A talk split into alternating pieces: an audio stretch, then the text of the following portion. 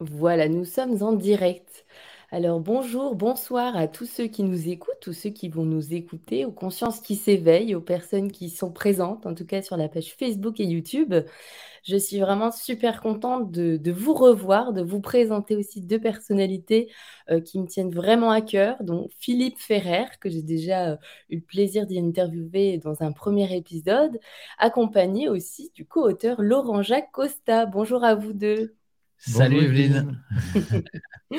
Alors aujourd'hui, euh, je suis ravie de vous revoir euh, cette fois-ci en, en distanciel, oui, c'est le cas de le dire, pour justement parler de votre ouvrage, un ouvrage que je suis sûre qu'il y a plein de personnes qui ont entendu parler parce qu'on ne vous demande pas d'y croire. Donc, inspiré aussi de cette fameuse chaîne YouTube, on ne vous, parce qu'on ne vous demande pas d'y croire, d'ailleurs, c'est le même nom. on ne vous demande pas d'y croire. On ne vous demande pas d'y croire. Excuse-moi, autant pour moi, Philippe. Alors, présenté aux éditions Le Lotus et l'Éléphant, euh, donc une chaîne qui compte maintenant combien d'abonnés d'ailleurs? Bon, 85 300 et des poussières, 300 euh, quelque chose. Ouais, donc on a quand même une belle communauté vraiment qui suit et c'est super parce que ça, ça nous permet vraiment d'avoir un condensé de plein de témoignages, de plein d'interviews qui sont autant passionnantes les unes que les autres et surtout vous avez des réflexions. Donc tous les deux, vous avez écrit, coécrit cet ouvrage. Alors dans un premier temps, je voulais juste revenir aussi sur, sur l'objet en fait de, de, cette chaîne et puis donc la thématique de cet ouvrage qui parle aussi de la spiritualité mais aussi où vous en englober, on va dire, euh, plusieurs, euh, comment dire, plusieurs domaines aussi où il y a des scientifiques, il y a des auteurs, il y a vraiment des littéraires, il y a des réalisateurs. Donc ça permet vraiment à chacun de pouvoir exprimer ses propres savoirs, ses propres connaissances. Et donc ça, c'est hyper riche justement. Hein. On va en rediscuter par la suite. Euh, je voulais revenir aussi au fait je pense qu'il est très important de, préciser que pour toi, en tout cas, Philippe, tu expliques qu'il te fallait des preuves concrètes pour croire. Et donc, ça a été vraiment l'objet de la création euh, de cette chaîne et donc la création aussi de votre ouvrage. Mmh. Alors, Laurent Jacques et Philippe, chacun votre tour, est-ce que vous pouvez vous présenter auprès de la communauté et puis, bien sûr, après, nous expliquer qu'est-ce qui vous a poussé, comment cette rencontre s'est faite pour ah, créer cet ouvrage? C'est Laurent Jacques qui va parler alors, parce que. Allons-y, Laurent Jacques alors, je vais vous présenter Laurent Jacques. on vous écoute. Euh, oui, bah alors au départ, au départ, avant que je, avant qu'on se rencontre, euh, moi j'ai, j'ai fait d'abord une carrière de, chercheur, euh, d'archéologue, mais voilà, ça jusqu'en 2006, et puis ensuite, je me suis mis à écrire des documentaires pour la télévision, parce que je suis rentré en Corse. Euh, il n'y avait pas de CNRS, il n'y a toujours pas d'ailleurs sur l'archéologie en Corse, et donc j'ai quitté le CNRS et j'ai préféré me lancer. Euh, et donc j'écris des documentaires depuis mon île sur euh, des tas de sujets, évidemment l'archéologie, l'histoire, mais aussi la nature. Je fais des portraits, des choses comme ça, de personnages, de l'ethno. Voilà, j'ai une grande passion pour l'ethno. Avant d'avoir fait archéologie, j'avais fait ethno, ethno à la fac. Voilà, j'ai aussi un, master en ethno. Et, donc voilà. Donc c'est et puis et puis évidemment j'ai une formation enfin, très cartésienne. Je suis un scientifique.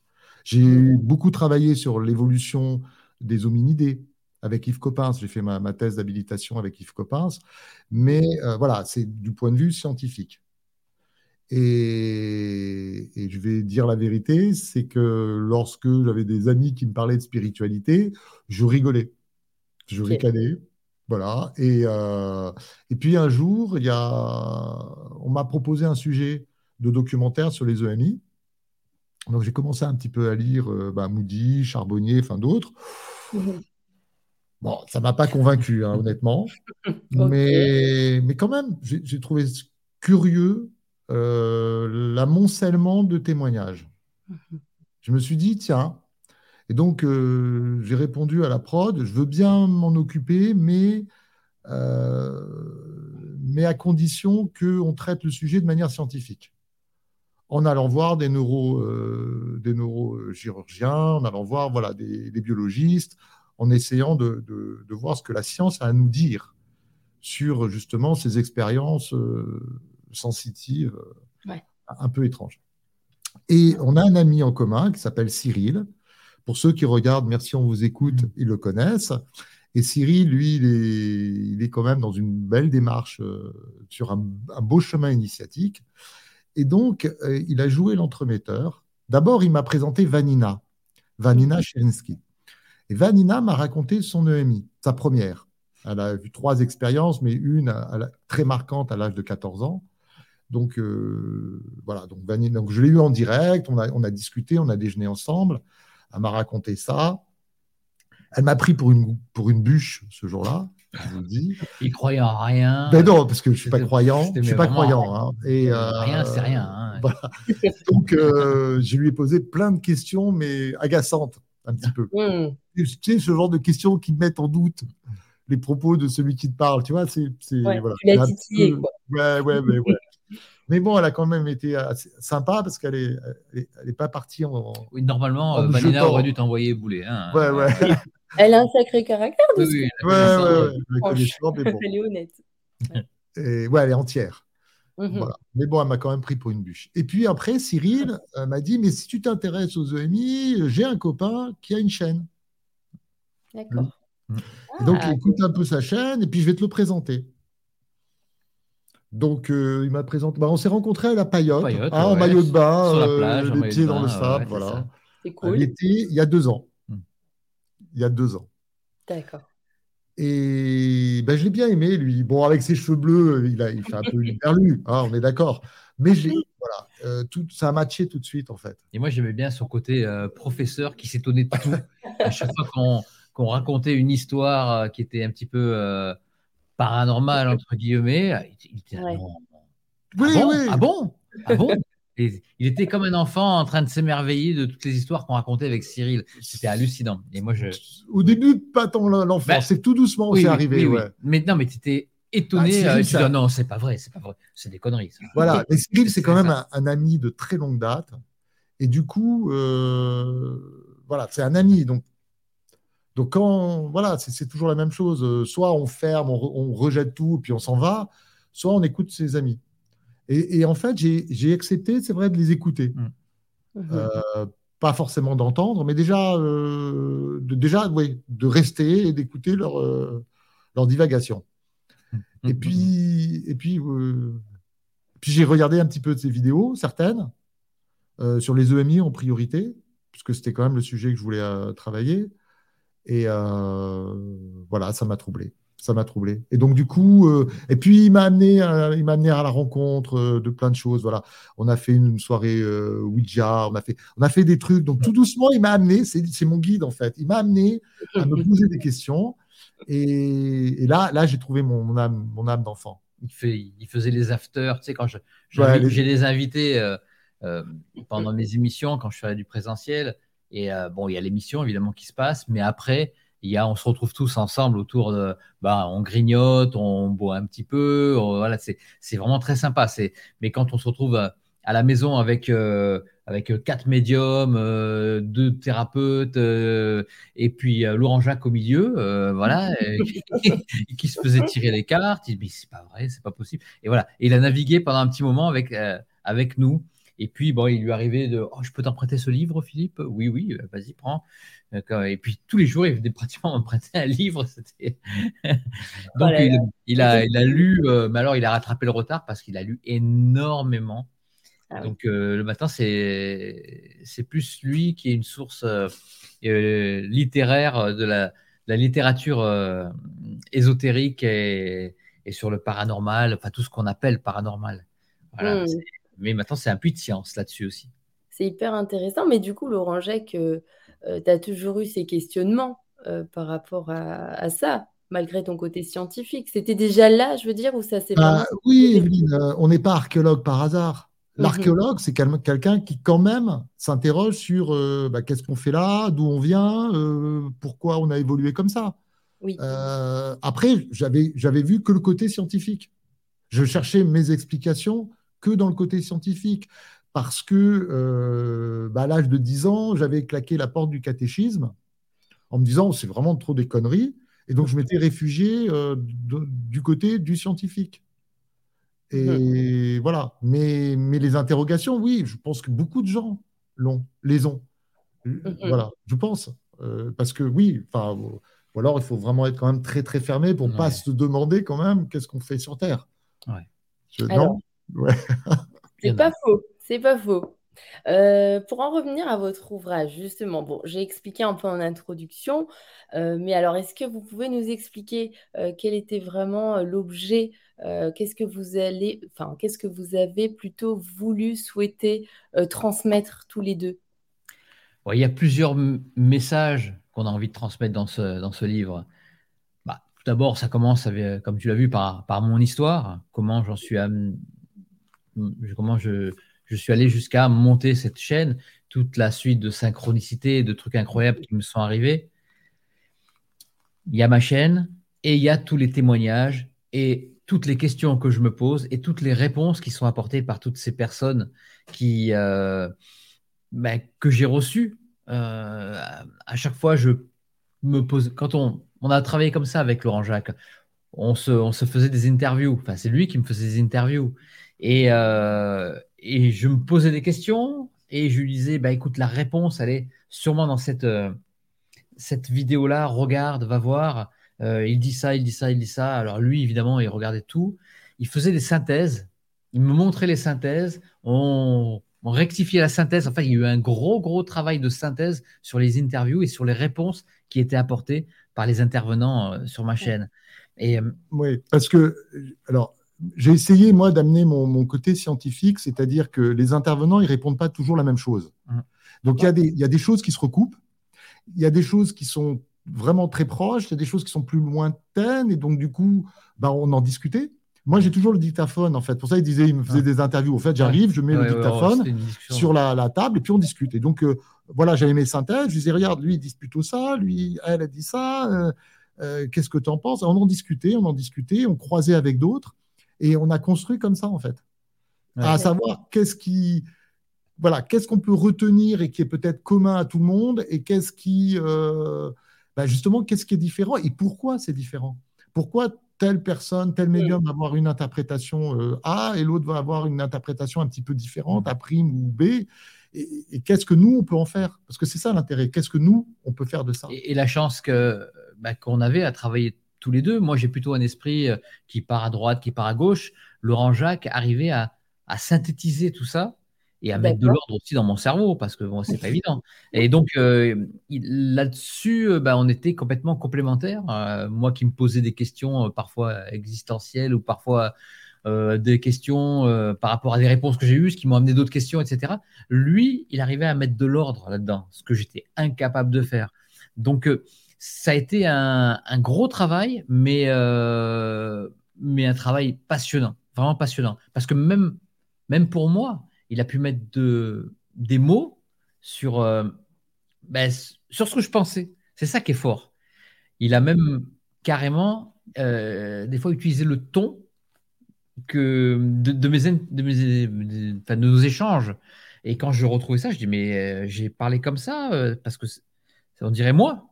Mais il me dit oui, c'est ce que j'ai retranscrit. C'est toujours pareil quand on, quand on, c'est comme euh, quelqu'un qui va, qui va mettre un, qui va, qui va faire une peinture qui va être presque abstraite, mais en fait c'est ce qui ressemble, ce qu'il ressentait en voyant le lieu, voilà. Et, euh, et en fait ça ressemble plus au lieu que si nous on, on le voit et on passe devant, on ressent pas la même chose. Et là et là il arrivait à, retranscrire la substantifique moelle de tout ce que j'avais dit et de toutes ces interviews qu'on a qu'on a retranscrit. Bon, je me suis un peu embrouillé dans ma réponse, mais c'est exactement. c'est clair. Notre travail a été fluide euh, et je pense que euh, moi qui ai l'habitude de l'écrit, de l'écrit, parce que ça a été toute ma vie, hein, parce que j'ai écrit beaucoup de documentaires, plus, plus une centaine, et c'est vraiment. Euh, je, je, je, sais reconnaître que là, hum. on a été porté l'enthousiasme et, peut-être autre chose aussi.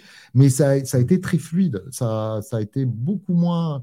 Euh, oui, vraiment, ça, bah, ça s'est mis en ordre facilement. Souviens-toi comme on était enthousiaste. Quand même. l'enthousiasme a fait on, énormément. On habite à 100 mètres l'un de l'autre. Oui, le hasard a fait. En plus.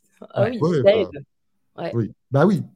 Ça, c'est clair tout le temps en contact. Quoi. C'était, oui, oui, Il y a eu trois mois de. Bah, on était, voilà, on paxé. Quoi. Mais j'ai envie de, d'ajouter quelque chose parce qu'en fait, c'est carrément le reflet euh, de, tous ces intervenants qui sont complètement différents des uns des autres, c'est vraiment que vous deux, vous êtes complètement différents et en même temps, il y a vraiment quelque chose qui vous rassemble, c'est cette, cette combinaison, cette union et je trouve ça hyper intéressant de voir ah cette ben. diversité qui nous porte quoi, vers des réflexions qui sont encore plus grandes et plus mmh. belles. Donc d'ailleurs, je voulais revenir sur euh, vraiment une, première question qui me semble essentielle. Alors, elle va certainement vous parler parce que vous en parlez aussi beaucoup dans l'ouvrage. Euh, après tous ces témoignages, quelle est votre opinion concernant le libre arbitre? Alors, je vais te dire un truc déjà. Je continue à poser cette question à mes invités. C'est pour ça que je la pose aussi. En fait, je crois passionnante. Que les, les avis, enfin, mon opinion fluctue. Alors, je ne sais pas, euh, Laurent Jacques, en ce moment, j'ai une opinion qui est, qui est assez proche de, bah, ce, bah, de ce, que, ce qui est retranscrit un peu sur les, par les invités là, que, qui sont dans le livre. Mais ça évolue, ça évolue. Euh, alors, est-ce que tu veux que je t'explique, moi, ce que je pense du libre arbitre? Oui, oui, complètement. Laurent Jacques, euh, parce que lui aussi, il a, il la même chose, mais je suis sûr qu'il va. Avec des nuances. Il y aura des nuances. Alors, super. Moi, je pense que euh, on a un libre arbitre, mais ce libre arbitre est, euh, il y a des petites balises dans ce petit libre arbitre. Il y a des balises qui vont faire qu'il y a des trucs qu'on ne va pas y couper. Ça, il y, a des trucs qui sont obligés. Hum, alors, par un moyen ou un autre, on va nous, nous y faire passer. Par contre, entre ces balises, je pense qu'on peut fluctuer et là où je vais rejoindre Laurent Jacques, je ne vais pas te spoiler, euh, je pense que on est aidé par peut-être notre soi supérieur, notre nous du futur. Je peux inclure les défunts, les guides, qui vont essayer de nous faire aller vers, euh, vers ce qu'on a décidé, ce que notre âme a décidé au départ avant de s'incarner. Alors je dis notre âme parce que on peut aller dans le mur. Parce que si notre âme a décidé d'aller dans le mur juste pour créer une expérience, eh bien, on va y aller. Voilà. Mais on a libre arbitre aussi de ne pas y aller. Si on peut arriver à. Si c'est pas un truc qui est, euh, qui est une balise, je dis une balise, mais ça peut être. Mhm. Voilà, tu as compris ce que je voulais dire. Eh ben, on peut l'éviter aussi. On peut prendre des raccourcis. Voilà, ça, en ce moment, c'est ce, c'est ce que je pense. Laurent Jacques. Alors, comme tu, comme tu l'as vu dans le livre, cette question, elle, est, elle revient de manière récurrente, a fait partie des grands thèmes euh, transversaux. Et euh, euh, au fur et à mesure des réponses, on construit une réponse. Mmh et la, réponse qu'on a construite, c'est de dire, in fine, c'est de dire, avec des exemples concrets, oui, on a un libre arbitre, parce que sinon, ça, l'expérience même, puisqu'on on, dit que, que, que, notre âme vient expérimenter, donc, s'il n'y avait pas de libre arbitre, ça, ça, n'aurait pas de sens. Il n'y aurait pas d'expérimentation. Donc, forcément, il y a du libre arbitre. Euh, ensuite, euh, on montre aussi, alors on montre à travers différents témoignages, parce qu'on montre, mais c'est les, les, différents témoignages, les histoires qui nous sont racontées, qu'effectivement, euh, il y a des. Il y a, y a l'univers, on va l'appeler l'univers. ça, peut être, ça peut être une partie de notre âme qui est à l'extérieur accompagné de défunts. Ça aussi, c'est encore une question euh, accompagné, voilà. faut développer. Donc, on va le dire, l'univers euh, essaye de nous passer des messages et nous remettre peut-être sur des rails. Et, à travers euh, l'histoire de Philippe, et aussi beaucoup d'histoires de, de, gens qui sont venus témoigner. Je pense à Daniel Dubois, je pense à, tous, à Sorine, enfin tout le monde. Tous ceux qui ont, qui ont, freiné des cas de fer, qui ne voulaient pas aller dans une direction, ont eu des petites claques pour les inciter à quand même regarder la direction et mm. on finit par y aller. Euh, ça ne veut pas dire qu'il n'y a pas de libre arbitre. Parce que je pense que si on résolument on ne veut pas écouter, eh ben, on n'écoute pas. On a le droit de se perdre. C'est pas grave. Mais je, veux dire, que les messages, on les a. Les messages, on les a. Après, si on est vraiment, si on joue à la bûche et qu'on n'écoute rien, ben, on n'écoute rien et ils n'y peuvent pas plus. Et ils ne le feront pas de toute façon. Ça fait partie de l'expérience. Et voilà. en fait, je, pense réellement que, que l'âme est là pour expérimenter. Et donc, le mm. libre arbitre, c'est une des conditions sine qua non à l'expérimentation. On est d'accord, en fait. Oui, oui. on, est oui on l'a écrit ensemble. Oui, non, mais des fois, on a des discussions. Oui, on a, plus loin, des fois, oui, on a des discussions qui ont duré, duré, et on a fini par écrire. Et vous n'avez pas un accord. Des heures, c'est des heures. Hein. Oui, ah oui c'est des heures. Un accord. Ok. C'est hyper intéressant cette notion de, libre arbitre, effectivement, quand vous dites. Euh, donc, il y aurait des grosses balises. Donc, mmh. c'est-à-dire qu'en fait, euh, notre âme aurait choisi d'expérimenter certaines expériences. D'accord. Dans un but euh, certainement d'évolution. Vraiment. évolution, je ne sais pas. Ça, je ne sais pas si c'est de l'évolution en fait. Alors, c'est quoi? Bah, Ce serait quoi comme. De l'expérience. De l'expérience. Simplement. Pour comprendre qui elle est de l'appeler une évolution. Euh, c'est peut-être pas une évolution, voilà, au sens humain du terme. Oui, au sens humain. Ok. Voilà. Au sens de la connaissance. On s'arrêtera là. Ok. non, mais il faut y aller mollo parce que ça voilà. Peut être, ça peut être une expérience malheureuse, une expérience super triste. Et pourtant, on a peut-être demandé à, à, bah, la connaître et à, l'expérimenter. Donc, euh, c'est pas de l'évolution. L'évolution peut-être de, de quelque chose de plus grand, peut-être. Après, je parlais d'évolution, mais attention, quand je voulais dire, enfin, je me comprenais, mais tu sais, par rapport à l'évolution, ce serait euh, vraiment se dire que, euh, en fonction de comment on va euh, vivre et puis réagir selon un événement difficile, traumatique, donc on peut parler peut-être de résilience aussi. Enfin, c'est dans ce, but de comment dire d'évoluer, d'expérimenter, mais justement pour prendre une direction autre peut-être meilleur ou pas. Je, suis d'accord avec toi là-dessus. Ça, c'est euh, ça, c'est l'évolution humaine. Mais euh, imagine euh, un enfant qui a, qui a deux mois et qui, et qui meurt. Hmm. Quelle, là, c'est, on va dire, bon, quelle évolution pour lui? Quelle évolution? Il y en a peut-être hmm. une dans son âme, pour son âme, peut-être, mais là, ça nous dépasse. Complètement. Tu, remarques que dans l'ouvrage, on on va pas, euh, on n'aborde pas la question de karma ou des choses comme ça. On reste, on reste quand même en retrait par rapport à ces questions-là. Mais c'est normal. On voulait pas déjà, euh, on, voulait vraiment présenter les choses de, voilà, de manière, de vraiment les présenter de la manière un petit peu scientifique, en disant voilà ce qui est dit, de discuter autour de ce qui nous est présenté sans aller trop loin dans des côtés qui pourraient être un peu religieux, de croyance, sans mhm. aller trop loin dans des, choses qui, sont, qui relèvent trop de la croyance. Et, puis on n'a pas de preuves. Et on n'a pas de preuves, voilà. Ben, c'est ça, donc, ça je dis un peu euh, scientifique. Là, notre source, c'était les témoignages que j'ai eus pendant mes interviews. Euh, et c'est mes réflexions et mes interrogations. Après, euh, et nos discussions qu'on a eues évidemment ensemble, Laurent et moi.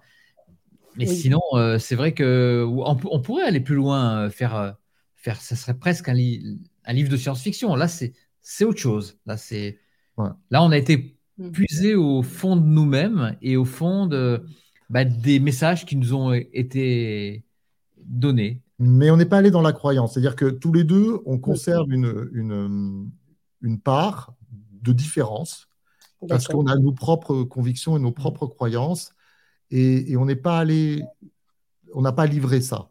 On est, on est, on s'est, on s'est tenu euh, justement pour parler à tout le monde, on s'est tenu légèrement en retrait en disant voilà, voilà ce qu'on nous raconte, voilà ce que nous raconte un tel, un tel, un tel, une telle, une telle. Euh, regardez ce qui est commun, regardez ce qui ne l'est pas. Et, et, on a laissé, en fait, euh, vraiment le but, c'était de laisser le lecteur faire son propre cheminement et, et, voilà, en fonction de lui, de, de, ce qu'il pense, de, ses croyances à lui, sans, lui imposer. On n'a voulu surtout pas imposer euh, une réflexion.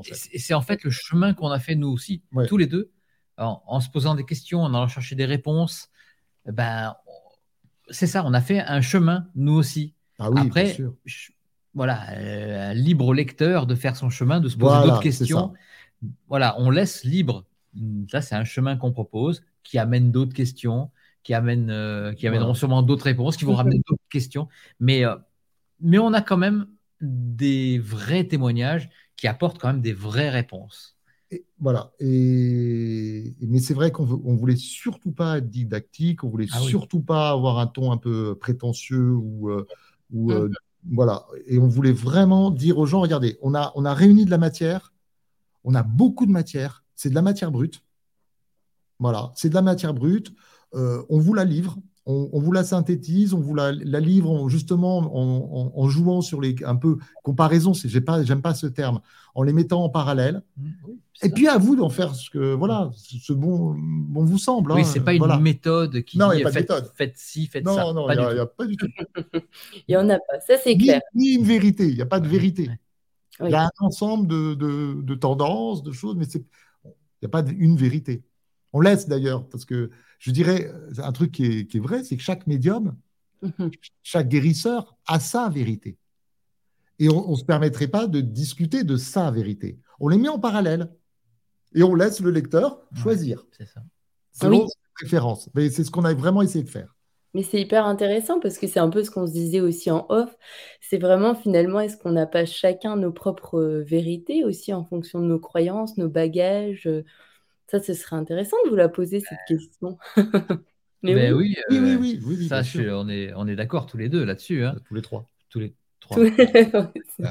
vous êtes, oui, bon, tous les trois, peut-être des personnes aussi euh, qui, qui, vous écoutent, qui nous écoutent. Euh, d'ailleurs, c'est vrai que je ne l'ai pas précisé, mais à la fin de l'interview, il y aura vraiment un temps où vous pourrez aussi poser vos questions. Euh, c'est ça qui est hyper intéressant aussi dans le format live. N'hésitez vraiment pas, euh, même à les poser dès maintenant. Je, je prendrai le temps de, les lire une par une à la fin de l'interview. Ah, voilà, pour ah, ça. Je ne vois pas les commentaires là, hein? c'est ça? C'est normal? Alors, moi, je ne vois pas non plus de commentaires. pour l'instant, il y en a pas. ils, sont sont pas désactivés? Non, normalement, ils ne sont pas désactivés. Mais effectivement, il n'y a pas de commentaire. Alors, si vous voulez faire un petit commentaire, juste un petit coucou, peut-être, pour qu'on vérifie et qu'on soit sûr que tout soit là, ce serait hyper sympa. Mais un instant... Si je ne vois pas de commentaire euh, pendant que je commence à faire un live, je, je m'affole. je me dis, ah, voilà, voilà, ça va. Ça, va. ça, fonctionne. Bon, en tout cas, il y a quand même des personnes qui visionnent. Euh, donc, n'hésitez vraiment pas, c'est intéressant. Puis même pour vous, ça nourrit des réflexions. Bonjour Aline. Bonjour Aline. Bonjour euh, toutes les personnes qui sont là. Elles sont plus nombreuses qu'au début. Ah, vous voyez, on a des oui, voilà. Donc, posez des questions, n'hésitez pas. Le, le préciser. Euh, alors, euh, merci pour vos commentaires. Je voulais aussi. Est-ce que je peux me permettre du coup de vous poser cette question euh, concernant la notion de réincarnation quand même? Parce que ça m'intéresse quand même d'avoir vos avis. Alors bon, peut-être que... C'est pas un des thèmes qu'on aborde dans le livre. Hein. On l'effleure, mais on l'aborde pas celui-là. Ouais. Bah, parce que c'est alors il sera dans le deuxième ouvrage dans notre ah. deuxième ouvrage, euh, qui sortira dans un an, euh, mais qui est voilà. Donc là, là les thèmes, c'est on a, on a, parlé beaucoup des EMI, on a parlé des guérisseurs, on a parlé des, contacts, des, contacts, euh, mais, la médiumnité, le contact avec les défunts, les guérisseurs, l'astral, l'astral, le temps, on en parlera, et également une vision du cheminement de l'âme dans l'au-delà. Voilà. Mais la réincarnation, euh, on n'en a pas parlé et on n'est pas tous les deux d'accord. Donc, euh, c'est un sujet qu'on peut peut-être passer, mais c'est pas grave. Il y aura d'autres euh, d'autres interviews où on aura. Oui, voilà. Avec plaisir. Bon, alors, dans ce cas-là, on va vraiment s'orienter sur le, les guérisseurs, sur leurs dons aussi. comment est-ce qu'un guérisseur, concrètement, euh, peut guérir Alors ça paraît vraiment être une question importante. Euh, il y a toute cette question aussi d'énergie. Comment est-ce qu'elle va puiser de l'énergie? Est-ce que c'est en elle? Est-ce que vous pouvez nous expliquer un petit peu? Bah Déjà, ce que je veux te dire, c'est que au départ, euh, quand j'ai commencé ma chaîne, je croyais aux guérisseurs, évidemment, mais alors je ne croyais pas du tout à la guérison à distance. Et il a fallu que je fasse euh, l'expérience vraiment d'une guérison à distance avec Daniel Dubois. J'en parle dans le livre pour me dire waouh, ça marche. Et euh, bah, l'explication qu'on a euh, de cette guérison à distance, de ce, bah, c'est que bah, on n'est pas qu'un corps physique. Mhm. tout ce qu'on génère, nos pensées, nos intentions, tout ça peut générer, euh, peut fabriquer de la matière, là je vais, je vais aller encore plus loin, peut fabriquer de la matière, peut fabriquer, euh, de, peut avoir un effet sur la matière de quelqu'un d'autre. en fait, on est tous reliés ensemble et avec l'intention, je pense qu'on peut. Alors certains ont plus de capacité que d'autres, ça j'en suis convaincu, parce que je me suis jamais essayé vraiment à guérir quelqu'un, mais, euh, mais peut-être que j'en ai, hein, bien sûr. Mais voilà. Et je pense que cette euh, reliance de tout le monde, enfin, cette reliance, on dit ça? Ça se dit? Oui. Oui, bon, bref. Et euh, bah, fait que avec une certaine capacité, on peut agir sur la matière, on peut agir sur euh, l'intention, à mon avis, est, est très très importante. Et, et je pense même que c'est un petit peu ça aussi qui fait l'histoire du monde.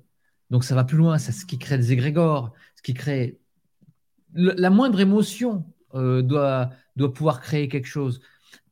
Je pense qu'on est, on est tous. Euh, quand, on, quand on me montre des fois des schémas aussi avec euh, des personnes qui ont des émotions et on voit leur aura, leurs différents corps qui se mélangent, c'est magnifique.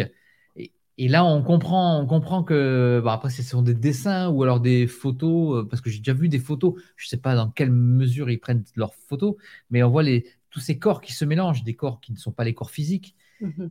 Et tout ça doit intervenir dans la guérison. Et euh, donc, peu importe la distance, euh, peut-être seule l'intention compte, mais je n'ai pas évidemment toutes les explications. Hein. C'est intéressant quand même d'échanger là-dessus, d'avoir aussi vos avis, euh, vos opinions. Ah oui, bien sûr. Dans, dans l'ouvrage, on traite, il y a différents guérisseurs qui s'expriment. Euh, moi, je retiens essentiellement deux choses. D'abord, euh, ils travaillent sur des corps énergétiques euh, en conscience. eux nous disent que ce n'est pas forcément eux-mêmes qui travaillent, c'est-à-dire qu'ils sont. en fait, c'est comme s'ils laissaient passer une énergie. Mhm. ils laissaient à travers eux passer une énergie. Et que c'est cette énergie qui, qui travaille. Voilà, euh, on, a, on a des cas, on a, bah, quand tu as, alors j'ai plus. Oui, ceux qui travaillent avec le Reiki, ceux qui travaillent avec. Euh, Même ceux qui travaillent comme, euh, alors, comment elle s'appelle Chris Mila, alors voilà, des, gens comme ça, même Daniel Dubois. Daniel Dubois aussi, Et alors, ce qui est, ce qui est fou, c'est dans les exemples qu'on a dans, l'ouvrage, c'est de voir les, les, effets sur la matière, c'est-à-dire qu'il y a des. Il y, a des, il y a des choses physiques il y a des, des soins qui, qui, qui, ont, qui, par exemple, Daniel Dubois, euh, elle, arrive à travailler sur, euh, y compris à modifier le physique sur des, accidents physiques, des, fractures, des choses euh, donc, qui touchent au squelette. Et donc, ça, ça c'est assez incroyable parce qu'elle, évidemment, ne, n'intervient pas, ne, touche pas la personne. elle, travaille dans, l'astral ou voilà, c'est ça. Et, et, malgré tout, on voit donc que en travaillant sur des énergies, eh ben, il y a des répercussions au niveau de la matière physique. Hmm. Et, donc, ça tend à ce que disait euh, Philippe, ça rejoint ce que disait Philippe, c'est-à-dire qu'effectivement, il y a un lien manifeste entre un monde d'énergie et un monde de matière. Et, ça, ça rejoint aussi ce que nous dit euh, la physique quantique, c'est-à-dire que euh, même les particules élémentaires de matière sont doubles elles ont une partie matière et une partie onde vibratoire. Donc, il semblerait, là, on a peut-être une explication, c'est qu'effectivement, la matière, elle est couplée, elle mhm. n'est pas indissociable de, de vibrations, d'énergie. Ce sont des composantes mhm. qui composent la matière, on peut, qui composent en tout cas le, couple matière-onde. Voilà, il est indissociable. Et donc, euh, les, médecins, les chirurgiens, eux, vont bidouiller au niveau de, de ce qui est matériel, ces guérisseurs, eux, vont travailler sur l'autre aspect, l'onde vibratoire, l'énergie, mais avec, voilà, mais avec des résultats. Et ça, c'est assez. Euh, Après, c'est vrai, comme tu disais, il y, en a beaucoup qui disent qu'ils ne sont que canal, mmh. que euh, ils ont euh, une force, on peut appeler, bah, je sais pas moi, l'univers, Dieu, enfin, leur guide, qui va simplement. c'est eux, eux ils, ils, sont, ils ne sont qu'un outil. Ils disent qu'ils sont qu'un outil. Euh, quand ils me disent ça, moi, je suis d'accord avec eux, hein, bien sûr. Euh, c'est ce qu'ils ressentent vraiment. Mais au, plus profond de moi, j'ai l'impression quand même, comme je disais tout à l'heure, que cette intention fait que peut-être qu'ils ont des aides d'ailleurs, mais l'intention, pour moi, manipule l'information, manipule l'énergie. Comme tu disais tout à l'heure, comme on a un monde vibratoire, ben je, voilà, j'ai l'impression que c'est même nous qui générons ça, qui générons. Quand, quand, on, quand on, a écrit sur Daniel Dubois, elle, voit une espèce de toile autour de nous. Donc, elle la voit, même si on est à, à 10 000 km de distance. Et elle voit des trous. Donc, ça, c'est quand même euh, une faculté, elle génère quelque chose. Euh, alors, est-ce que c'est une image qu'on lui donne? Là, bon, je me pose la question, mais et elle, elle rôtisse les toiles, elle rôtisse les trous pour les, pour les combler. Et ces trous-là, ce sont les endroits où il y a le problème, où il y a des problèmes. Et j'ai fait cette expérience-là avec, euh, avec elle et elle a été. moi, c'était hallucinant parce qu'elle elle, m'a dit trois problèmes et les trois problèmes, c'était des vrais problèmes que j'avais et je lui avais rien dit. Et, c'est pour ça, ça m'a. Je me dis, mais est-ce que vraiment ça vient de là-haut? Ou alors est-ce que c'est eux qui le génèrent? Ou alors est-ce qu'ils ont une aide de là-haut? C'est encore des qu'on se pose. Hein. Mais ça me. Excuse-moi, je, te coupe et je vous coupe, mais parce que j'avais pris en fait euh, euh, un paragraphe, une citation en fait de votre ouvrage par rapport à ça. Et vous dites une manière de présenter matériellement avec nos facultés de perception, ce qui mmh n'est que perception sensorielle. Donc en fait, ça rejoint ce que vous expliquez aussi c'est notre propre perception qui va matérialiser, si on peut dire comme ça, euh, quelque chose. Oui. Alors avec une interrogation pour rebondir sur ce que disait Philippe, c'est quand euh, alors c'est Chris Mila. Moi, moi, alors mm. là, là c'est pas dans le livre, mais c'est euh, c'est vraiment, je, je, me pose la question toujours.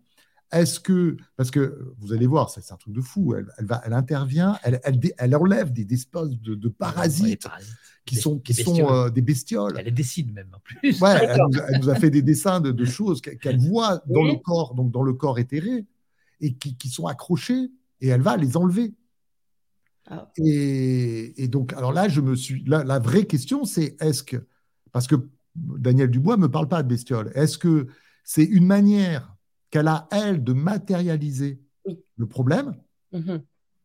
Ou est-ce qu'ils sont vrais? Voilà, c'était ma question. je pense que alors, la réponse, pour moi, hum. aujourd'hui, je vous dirais, non, je pense que c'est une, représentation mentale. Hum. Comme peut-être la, toile, la toile que retisse euh, Daniel Dubois, c'est une représentation mentale.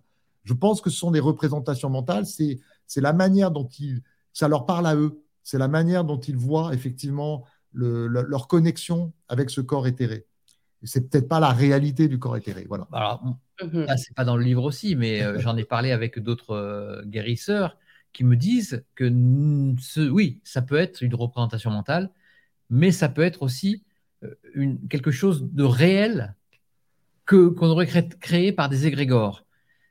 Ils ont, ils ont une existence qui est, qui est, qui est plutôt une existence primaire, on va dire, celui de, bouffer notre énergie. De...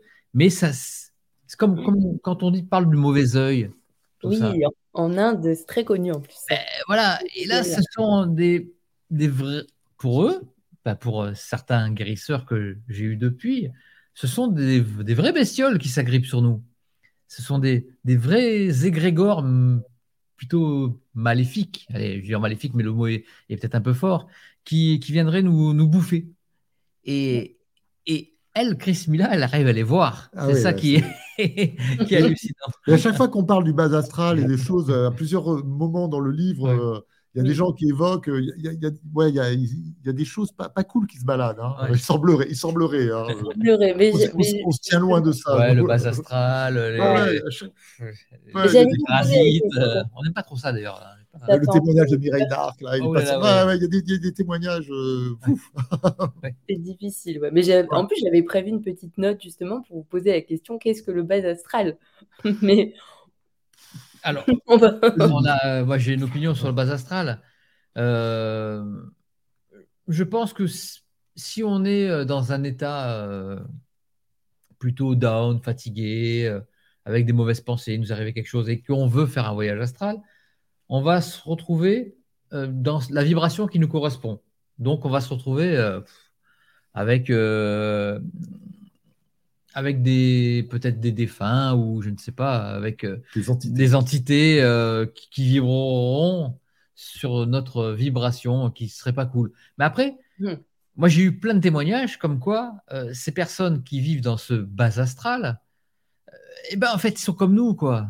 ils sont comme nous, mais ils sont, ils sont soit ils sont down, soit ils ont envie de rester, de continuer à vivre l'expérience terrestre. Donc c'est assez proche de de, la, de, de, la matière, euh, c'est le bas astral a priori.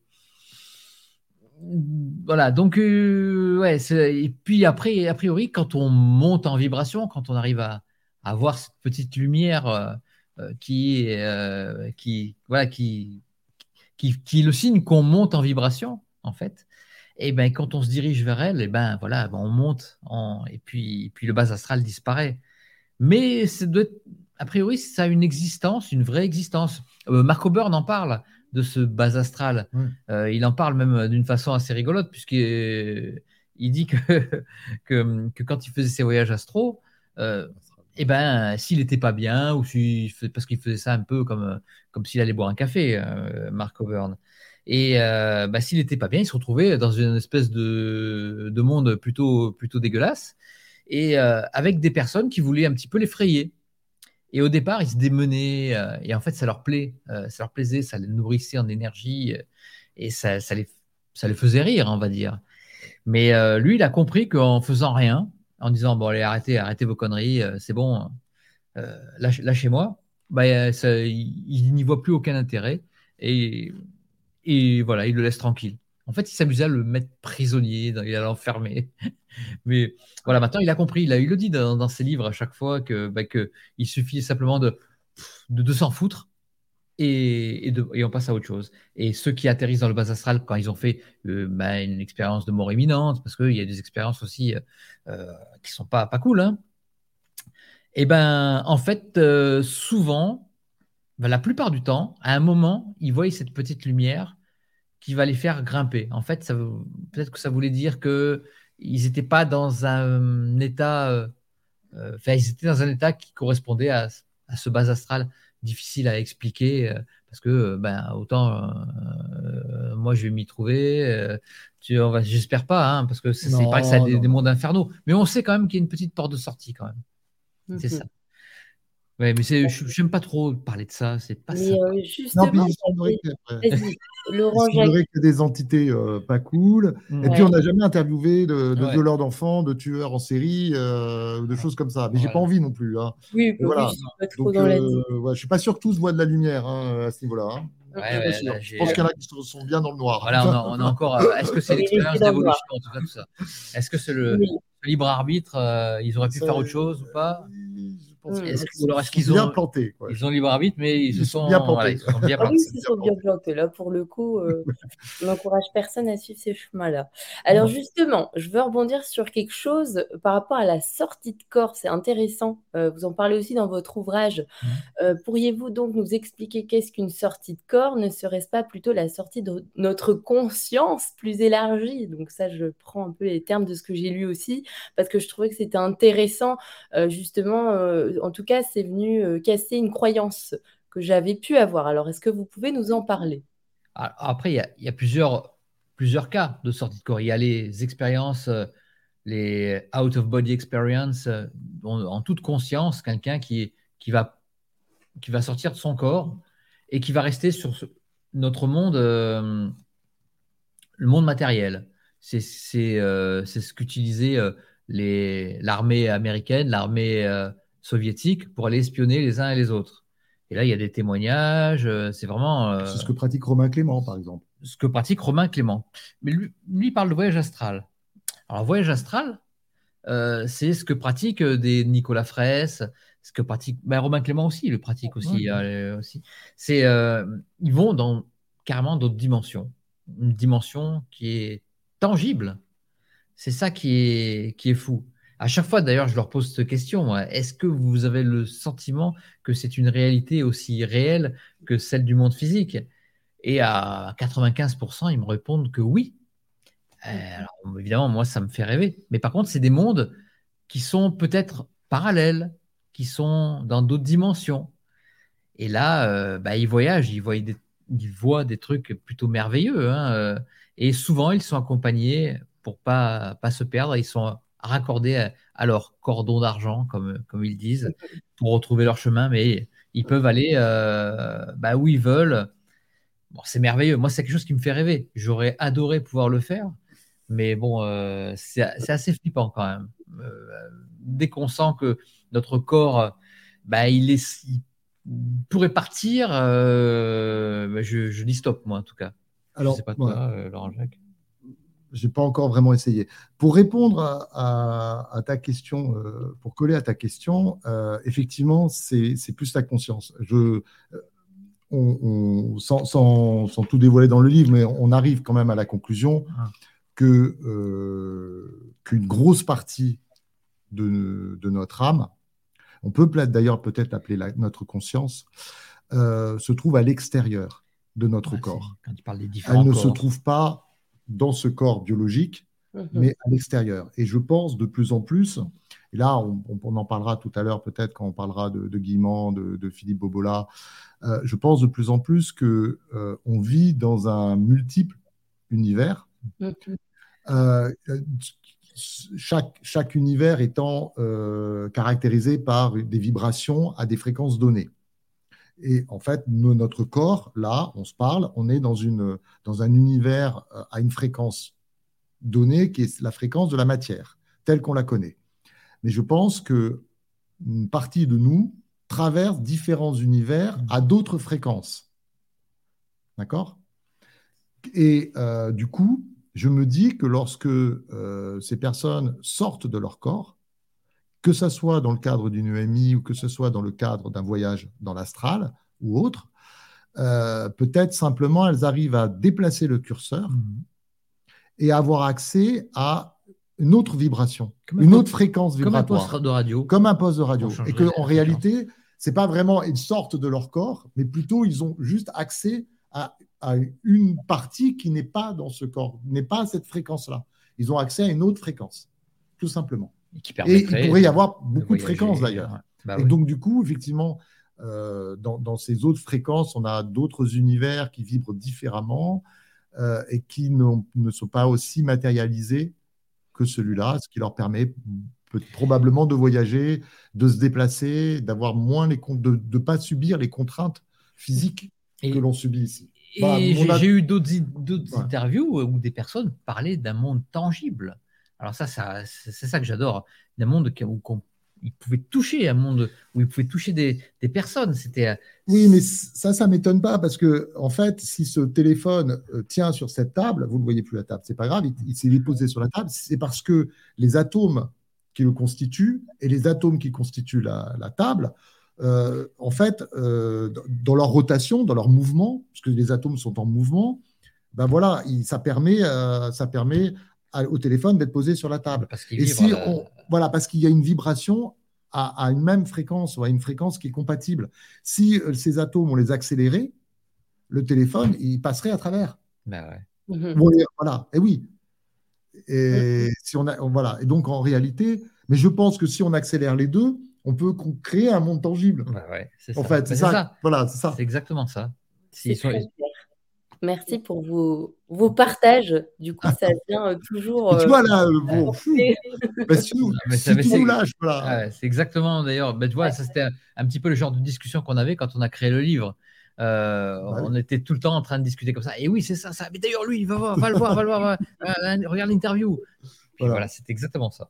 Bah oui, ça ne m'étonne pas que vous avez pris du temps aussi, parce que c'est tellement passionnant quand on part dans un sujet et qu'on ah bah On n'arrête pas. Hein. C'est pour ça qu'il y, aura un deuxième bébé et, probablement un troisième. C'est que du coup, on pousse le, bouchon plus loin et on voit d'autres gens. Et, chaque fois qu'on apprend, bah oui, ça suscite aussi d'autres interrogations. C'est ça, le truc. Donc, du coup, bah, voilà. Mais d'ailleurs, je voulais quand même et je voulais revenir sur la réincarnation parce que Annie, bon, on va pas en parler, mais quand même, ça intéresse. On peut en parler un petit peu, mais c'est vrai que. Ça intéresse des personnes. Ne pas être d'accord sur la réincarnation permettra de découvrir des arguments différents et complémentaires. Oui. C'est chouette. Alors, est-ce qu'on peut quand même euh, peut-être oui, 5 bah, minutes? Allez. Vas-y, commence. Ça, ça, non, mais en fait, la grosse interrogation, je vais, la, la, grande interrogation que j'ai, et je n'ai pas encore tranché, Mhm. Voilà, c'est euh, OK, j'admets totalement, parce que j'ai X exemples, que des gens captent d'autres vies. D'accord? Que ce soit en régression, euh, sous hypnose, mhm. euh, ou, même certains médiums ont accès à ce qu'ils appellent d'autres vies et ils voient d'autres vies. Euh, la question, c'est est-ce que ce sont vraiment d'autres vies qui nous appartiennent? Et, dans quelle mesure elles nous appartiennent? Est-ce que notre âme est multifacette? Parce que le, gros problème de cette histoire, c'est que le temps, en dehors de notre espace-temps, ne s'écoule plus du tout de la même manière. Et même dans certains de ces, de, ces univers dont je parlais, il n'y a même plus de temps. Il n'y a plus d'espace, plus de temps. Puisque ça, ce sont des notions qui sont accrochées à notre univers terrestre. D'accord. voilà. Et, donc, du coup, du coup, ça, ça c'est pour ça que, du coup, cette idée de réincarnation euh, avec cette succession de vies dans le temps, hmm. elle, elle, se marie mal avec l'idée de cette âme qui sortirait de notre espace-temps. Mhm. Tu, tu, tu, comprends? Oui. du coup, ça suscite beaucoup d'interrogations. Et euh, c'est pour ça que c'est vraiment quelque chose qu'on essaye de, traiter dans le deuxième. Et on n'a pas, il n'y a pas assez d'éléments dans le premier pour pouvoir répondre à cette question, parce qu'il euh, il y, a quelques indices. Sorine nous parle de vie parallèle. Mais les vies parallèles correspondraient il n'y a pas que Sorine, hein. il y a beaucoup d'autres personnes qui, dans, le livre. c'est Sorine en parle notamment, oui, pas que. Parce que mais euh, beaucoup euh, me, parlent, me, disent, me parlent de vie antérieure pour faire plus simple, quand on parle de régression, etc. Mais euh, en off ou parfois pendant les interviews, ils me disent non, ce sont plutôt des vies parallèles. Des vies qui parallèles, mais par une vie parallèle qui, qui se déroulerait au Moyen-Âge. Au Moyen-Âge. Voilà, il y a... Mais voilà, on créerait notre expérience avec toutes ces vies parallèles, tout serait en même temps. Moi, j'ai un petit peu de mal avec ça, euh, surtout à l'imaginer. C'est possible, hein. pour moi, je suis très très ouvert là-dessus, mais, mais j'ai un petit peu de mal pour comprendre le, le but. Euh, s'il y a un but, il faudrait qu'il y ait une évolution pour qu'il y ait un but. Euh, il faut qu'il y ait un début et il faut qu'il y ait euh, ben, c'est pour ça qu'on n'est pas d'accord. Alors moi j'ai d'autres idées, mais voilà, mais c'est pour ça que je disais on n'est pas d'accord, mais on n'est on n'est pas encore, c'est pas complètement abouti encore au niveau de nos réflexions. Pour moi, il faut qu'il y ait une succession de d'expériences pour arriver à ben, à ce que veut notre âme. On y revient à ce que on disait tout à l'heure. Oui. Ou, euh, nourrir la source, comme comme dit euh, dans Welsh, Conversation avec Dieu. Oui dur de savoir. Alors, c'est pas arrêté non plus pour moi. Hein. Je, suis, je suis à l'écoute de tout. Mais euh, je pense qu'il y a une évolution. D'ailleurs, j'avais interviewé des, des personnes, et puis même en écriture automatique avec ma cousine Germaine qui, qui, est dans le livre. Euh, j'avais posé cette question euh, sur le temps. Et plusieurs fois, on m'a répondu que le temps, en fait, il était. il existait aussi chez eux, mais il était complètement différent. Ils ont plusieurs possibilités. Ils voient, ils voient les, différents futurs probables. Donc, futur probable, ça veut dire qu'il y a un futur quand même. Mais ils les voient. Ils les voient en fonction de notre libre arbitre, la, petite dose de libre arbitre qu'on a. Et eh ben, ils arrivent à voir euh, où on pourrait aller. Et mais euh, je pense que le temps existe. Ce que ben, Ouais, on, en parle, euh, on, parle, Bobola l'explique bien, donc ces différences de temps, puisque même dans notre univers, il suffit de, voyager, on en parlera euh, en dehors de notre planète pour que déjà le, temps soit modifié. Donc euh, c'est compliqué. Et pour finir sur cette histoire de réincarnation, je posais la question à, quelqu'un que, que, tu connais peut-être, c'est Catherine Roumanoff, qui, est, euh, voilà, qui fait de l'hypnose. Euh, et je lui demandais si elle croyait, elle, à la réincarnation, parce qu'elle fait de l'hypnose régressive. Et elle m'a dit, elle m'a répondu que le doute subsistait. C'est-à-dire qu'effectivement, en hypnose régressive, euh, il était amené à, avoir d'autres vies, et même pour elle, parce qu'elle a aussi, évidemment, avant d'appliquer sur les patients, elle a aussi utilisé cette méthode sur elle. Et donc, évidemment, elle m'a dit, j'ai eu des ressentis très, très forts, euh, de, vraiment très, très forts, très réels, de, de vie qui ne sont pas celles-là. Mm-hmm. Mais comment être sûr à 100% qu'il s'agit bien de, de, sa propre vie et non pas d'une vie qu'on capterait? Et ça, la question, et voilà, elle me répond ça. Elle me dit, je ne suis pas sûr à 100%. Voilà. Dolores Cannon était sûr à 100%. Ouais, mais Dolores Cannon, j'ai un petit souci, c'est que. C'est quand elle parle des extraterrestres. Non, c'est que c'est qu'il y a un intermédiaire. Mm-hmm. Il y a une entité intermédiaire. Et je ne sais pas moi qui, qui c'est cette entité intermédiaire. Euh, si, tu, si, tu, prends son livre, par exemple, Conversation entre deux, deux, deux vies, euh, en fait, elle s'adresse à une entité intermédiaire qui fait la traduction, je veux dire, ou qui. Mmh. Voilà. Mmh. Et, moi, ça, et ça, ça me dérange. Bah, voilà, parce que, ça me dérange parce que du... parce que tu n'es pas Dolores Cannon et tu ne le vis pas comme elle bah le oui, vit. oui, mais c'est ça. Aussi. Voilà, tu peux avoir le doute. Je, je, me voilà, ça veut. Alors j'adore, hein, j'adore. J'ai lu, euh, euh, mais ouais, quand elle parle des extraterrestres, j'ai par contre je décroche. Mais euh, même au niveau méthodologique, scientifique. Enfin, je me dis, tiens, il y, a un intermédiaire, qui sait? Voilà. Et du coup, euh, parce que je crois que les entités, il faut aussi s'en méfier. Ben c'est ce qu'on découvre aussi, euh, même à travers tous ces témoignages, c'est que euh, on n'est on est jamais sûr à qui. Avec, Mais même, même quand on fait l'écriture, quand on fait l'écriture automatique. Ah, alors moi, j'avoue que je trouve ça bien l'écriture automatique. Je vais vous expliquer pourquoi. Quand je l'ai fait avec, euh, moi je le fais pas personnellement, hein, avec ma cousine et mon cousin, euh, quand ils avaient, quand ils sentaient que c'était pas la bonne personne qui était au bout du stylo, eh ben ils ressentaient très fort. Et hop, on leur demandait mais euh, est-ce que vous êtes dans la lumière? Et là ils nous faisaient un gribouillis comme ça et ils s'en allaient. Mais mais la personne qui est au bout du stylo, je parle du médium, ressent si c'est quelqu'un de négatif ou quelqu'un de mm. positif. C'est ça qui est génial. Pas, à la différence du verre euh, ou du ah, Ouija, euh, là, euh, voilà. Mais au bout du stylo, les, expériences que j'en ai, à chaque fois, on ressent la personne. Oh non, non, allez, va-t'en. je veux plus te voir. C'est, voilà, ça s'arrête là. Mais moi, j'ai jamais eu de. J'ai eu des petits malins en écriture automatique qui ont tapé l'incruste. Mais c'était non, mais c'est vrai. C'est ça, des petits malins qui, qui viennent et qui nous qui nous racontent n'importe quoi. Et en fait, c'est parce qu'ils ont envie de, de jouer. Une petite lumière et puis ils se jettent dessus. Mais mm. sinon, jamais de trucs, euh, de trucs super négatifs ou voilà, c'est jamais comme ça. Très bien.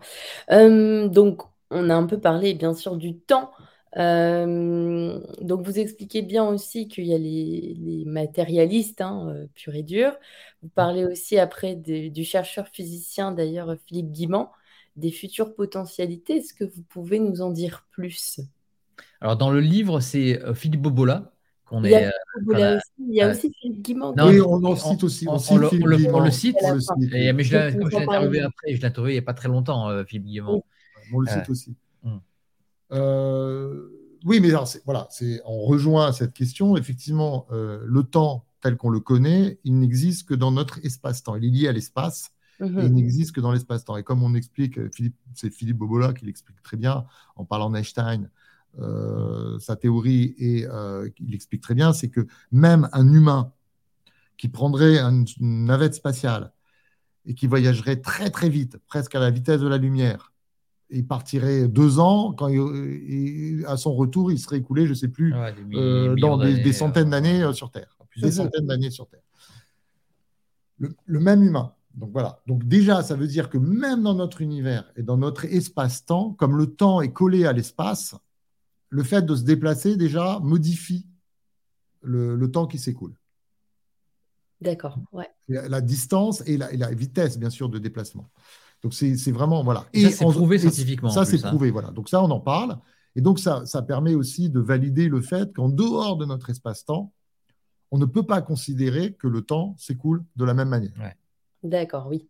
Et, du coup, ah ça rejoint, euh, y compris ce que disent la, plupart des religions, ils parlent d'éternité en mhm. dehors de notre espace-temps. Et ça, les scientifiques sont assez d'accord pour parler d'un temps qui s'écoulerait extrêmement lentement, ou qui, voilà, et qui euh, et, également euh, des distances qui ne seraient plus. Enfin, voilà, c'est on a une. Oui, alors après, c'est très très difficile de se représenter les choses. Hein, je suis d'accord. Et donc, euh, Philippe Guillemont, lui, en reprenant donc ça, parce que c'est ça, c'est sa matière de. Je suis un physicien, directeur de recherche au CNRS, donc ça, c'est sa matière. Donc, en reprenant et en réfléchissant là-dessus, il se dit que donc notre futur terrestre, si on, si on se met en dehors de l'espace-temps, c'est plus vraiment un, futur en fait. Mm-hmm. et, donc du coup, il, imagine que si une partie de notre âme est à l'extérieur, on, pourrait, on pourrait d'une certaine manière dialoguer avec cette partie. Mm. Voilà. Mm. Et, donc, ça ouvre la, porte vraiment à, à, se dire qu'effectivement, il y a peut-être dans, nos, dans les synchronicités. Parce que voilà, c'est-à-dire que les synchronicités, c'est peut-être des messages que, que, l'autre, que la partie extérieure nous enverrait pour nous guider sur des chemins. Et c'est ce que dit Philippe Guinon. J'essaie de le résumer, désolé. C'est parfait. Je peux, c'est pas facile. Euh, ce qu'il essaie d'expliquer, c'est que euh, l'âme, la partie qui serait à l'extérieur, pourrait nous envoyer des signes pour nous, nous mettre sur les rails de ce qui pourrait être potentiellement notre meilleur futur. Le futur potentiel aurait une influence sur le, notre présent. Et donc, pour Philippe Guillemont, euh, c'est ce qu'il appelle la double causalité, c'est-à-dire que le présent n'est pas déterminé uniquement par le passé, comme on le croit. C'est-à-dire pour nous, on dit le présent, et oui, c'est le passé qui fabrique le présent, mais il serait aussi déterminé par le futur. Et par les différents futurs potentiels, avec des aides pour essayer de nous guider. Mmh vers, vers le chemin qu'aurait pris l'âme. Hein. On rejoint la, la première discussion qu'on a eue.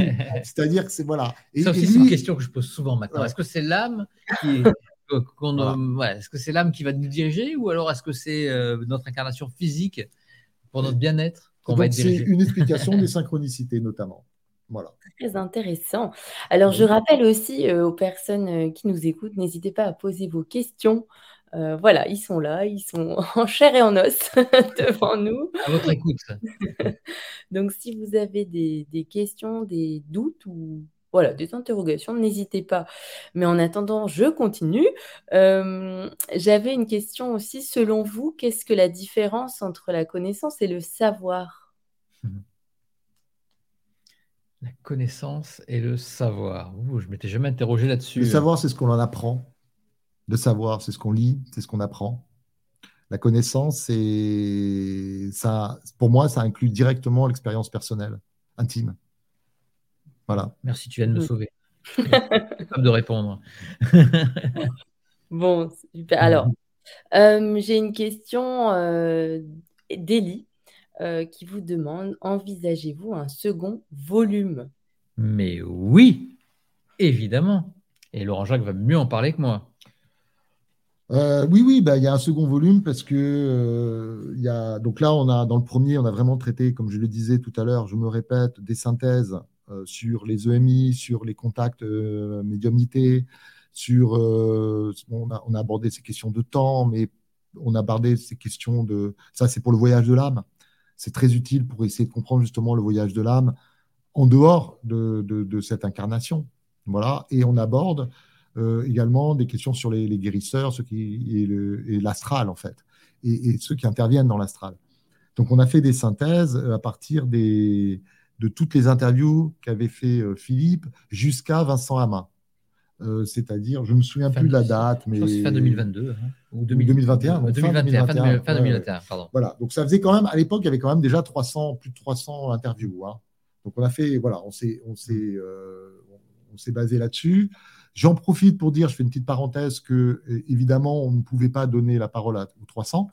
Donc, on a fait euh, des sélections bah, en discutant, en fait, en discutant par rapport au ressenti de Philippe, puisque euh, le, fil rouge, c'est quand même ses ressentis. Hein, c'est le, fil rouge, je dirais, le, principe narratif qu'on a, qu'on a utilisé. Et euh, donc, c'est par rapport à ce que, ce que ces personnes lui ont apporté au moment, au moment T, je dirais, au moment où il a reçu le, leur enseignement, entre guillemets, parce que c'est un petit peu comme ça. Et, voilà, et donc ces interrogations et, et, puis aussi ces questions, parce qu'évidemment, le fait de rebondir sur ce qu'a dit un tel, un tel, nous amenait à chercher dans certaines doses d'interviews. Et donc, c'est comme ça qu'elles ont été sélectionnées. C'est pas parce que c'est les meilleures ou les, ou les, les, les préférés. On est, on est, c'est pas du tout, voilà. C'est pas du tout euh, dans, dans, ce domaine-là. Donc, on a, et on a travaillé sur ces questions. Et donc, euh, depuis, il a reçu d'autres personnes. Depuis aussi, on, a cheminé. On, a cheminé. Il y a des tas de questions nouvelles qu'on n'a pas vraiment explorées. Euh, et, du coup, on a voulu retravailler sur ces questions nouvelles, euh, et notamment, euh, notamment, on aborde, on aborde un petit peu qui nous sommes dans, ce premier ouvrage. C'est d'ailleurs notre conclusion, c'est un chapitre qui nous sommes et on a vraiment repris sur ces bases de qui nous sommes et pour essayer d'aller voir pourquoi nous sommes. Pourquoi, pourquoi et pourquoi. Si vous voulez. Euh. pourquoi. Et, euh, voilà. Et donc, c'est pour ça qu'on aborde plus des, questions sur la réincarnation, des questions. Et peut-être plus scientifiques, en essayant vraiment de croiser, dans le deuxième, de croiser avec la science même si euh, il existe un grand fossé, parce qu'elle a tendance à tourner, la science a tendance à tourner vraiment le dos et de, à, ce qu'elle considère euh, de manière un peu péjorative la métaphysique. Voilà. Mmh. Mais on a quand même essayé de. Donc c'est très complémentaire, mais c'est très différent. Voilà. Tu parles pas de différence de principe narratif. Hein? Euh, parce que les principes narratifs, c'est la forme, c'est pas le fond. le principe narratif, c'est qu'une forme. Euh, évidemment, pour, pour faciliter la lecture, pour intéresser le, lecteur, on utilise, on utilise entre guillemets une ficelle, mais enfin là, en l'occurrence, c'est. c'est bah, la première ficelle, c'était ma vie. C'est voilà, c'est la vie de Philippe et son parcours plutôt, pas sa vie, son parcours et son cheminement qui l'amène à créer la chaîne YouTube et qui l'amène aussi à, à s'interroger et à progresser sur le chemin de la spiritualité. Voilà. Euh, donc ça, c'est le principe narratif du premier. On ne le retrouvera pas dans le deuxième. Dans le deuxième, c'est plus l'équipe. Dans le deuxième, c'est en fait dans le deuxième, le, premier il s'arrête à Vincent Hamin et il s'arrête à notre rencontre. Dans le deuxième, il y a une équipe qui s'est formée. L'équipe, c'est euh, Philippe, bien sûr, mais c'est aussi Cyril, dont j'ai parlé, c'est aussi c'est moi. Et puis il y a aussi Vanina qui est un peu plus présente parce qu'elle fait voilà. Et donc donc c'est plus le, fil rouge, ça va être l'équipe et, non plus que Philippe. Et l'ouverture euh, de quelqu'un qui ne croyait en rien, qui et, était scientifique et, qui va à la découverte de tout ce monde euh, incroyable. du coup, il y a un traitement un peu plus scientifique parce qu'effectivement, j'y mêle un peu des réflexions plus scientifiques. Mais, euh, mais voilà, mais ça, c'est du, pour moi, c'est de la forme. Le fond, lui, il est, il est, vraiment construit sur ces témoignages, sur, sur, voilà. Et, il ne faut pas que la forme mm, fasse oublier le fond, parce que le fond, il, est, enfin, il y a beaucoup de matière, c'est très riche. Et, euh, tu fais le, mélange est parfait. Voilà, c'est ce qu'il faut arriver, c'est la chimie qu'il faut arriver à, faire, quoi, pour qu'à la fois ça soit plaisant à lire, mais qu'on apprenne des choses. Voilà. Mmh, mais d'ailleurs, vous avez une idée là d'Elie, cela pourrait même être une sorte de collection, non? Collection, je sais pas, mais je sais pas parce que c'est c'est euh, ah. l'enthousiasme qui nous anime. C'est parce qu'on a envie, voilà, et tant qu'on a envie, on fait, et tant qu'on se pose des questions, et tant qu'on se dit ouais, et on a envie de faire, et on le vit aussi comme des expériences. Hein. On a plein de projets. En on a plein de projets, voilà. En fait. De toute façon, on n'en doute pas. Hein. vous écoutez, vous êtes passionnant, passionné, alors c'est le bon combo. Alors il y a une question aussi, Dani. Euh, quelle interview a le plus marqué Philippe de façon incroyablement surprenante? Alors, oulala, alors, faut savoir qu'à chaque fois que j'ai une interview, mais vraiment à chaque fois, c'est pas pour mettre des fleurs à toutes les personnes que j'ai interviewées, toutes, à un moment, me surprennent, une réponse me surprend, des fois, une phrase me surprend et fait que, waouh, je suis euh, déstabilisé ou alors quelque chose m'interroge. Et toutes ces interviews me font évoluer. Et c'est d'ailleurs ce qui est dans le, dans le livre, hein, on, en parle dans le premier. Et ce c'est une évolution avec euh, après aussi qui se passe aussi avec notre équipe, avec Laurent Jacques, même Laurent, Jacques qui est un scientifique pur et dur, qui était euh, scientifique pur et dur, qui ne croyait en rien, m'a fait évoluer aussi sur ma façon de penser. Donc, c'est difficile de dire euh, quelqu'un qui, qui, va sortir, qui sort du lot. Je, vais, je vais dire juste, je vais retenir une personne qui, euh, que j'ai trouvé incroyable parce que c'était au début de ma chaîne, au début de ma chaîne, quand j'ai commencé à faire les interviews en, par, Skype, d'interviews en visio, et qui m'a et qui m'a super motivé parce que euh, je me suis dit, waouh, cette nana, mais elle est incroyable. J'avais lu son livre, c'était du, du euh, chaos. Euh, du chaos à l'éveil. Du chaos à l'éveil, Aline Peugeot. Et je pense que c'était le premier interview que j'ai fait qui m'a vraiment marqué. Il y en a eu d'autres après, vraiment, vraiment, il y en a eu beaucoup, beaucoup, beaucoup. Mais elle, c'était le premier. J'avais lu son livre et il m'avait déjà déstabilisé. Quelqu'un qui, qui avait, pour moi, la résilience, c'était Aline Peugeot elle avait tout connu, euh, la, drogue, la prostitution, elle venait d'une famille euh, riche, euh, elle était enfant adopté. Enfin, C'était vraiment un scénario incroyable. C'était Cosette, et puis après, elle partait. Elle, a vécu des aventures incroyables et elle s'en est sortie. Et quand on lit le livre, on se dit c'est pas possible. Elle va jamais s'en sortir. À chaque fois, on croit qu'elle voit le bout du tunnel et à chaque fois une tuile qui lui retombe dessus et elle retombe dans la noirceur, euh, dans l'horreur, dans tout ce qu'il peut y avoir de pire pour un être humain. Et elle s'en est sortie. Et moi, je l'ai eu au téléphone, cette, cette dame, Aline Peugeot, et j'ai trouvé d'une gentillesse incroyable. J'ai trouvé que, que c'est, c'est pas possible, c'est pas, c'est pas ton livre, c'est pas, c'est pas toi qui as vécu tout ça. Et c'était pas spécialement sur la médiumnité hein, qu'on a fait sur, parce qu'elle est médium, hein, sur, sur l'interview. C'était plus sur la résilience. Et j'ai trouvé ça euh, bah, extraordinaire. Et c'est le premier interview qui m'avait vraiment, vraiment, vraiment marqué. Il y en a eu plein d'autres que j'ai trouvé, que j'ai adoré. Hein. J'ai adoré converser avec énormément de personnes. Mais celui-là, il m'avait vraiment marqué. Voilà, si on peut en tirer un, c'est tout. Super. Merci pour ta réponse. Alors, euh, hop, je vous remets en deux formats. Euh, bon, bien sûr, euh, il y a, aussi des personnes qui veulent voir ton nouveau tatouage libellule, mais tu ne nous l'as pas montré, hein, Philippe. voilà. La rockstar. Ça, c'est son passé de musicien qui. des résurgences, là. Je commence à en avoir pas mal, là, maintenant. on voit bien, Ah oui. Ouais, ça va, on arrive à voir. Ah, puis ça, tu as des photos sur euh, les réseaux. Ah, moi, j'en ai un, deux, trois. Ne les montre pas tous. Quatre. Non, non, non. ah, ils sont bien placés, ça va. En as un, je sais que. Je ne montre pas tous. Rapide-toi, Philippe.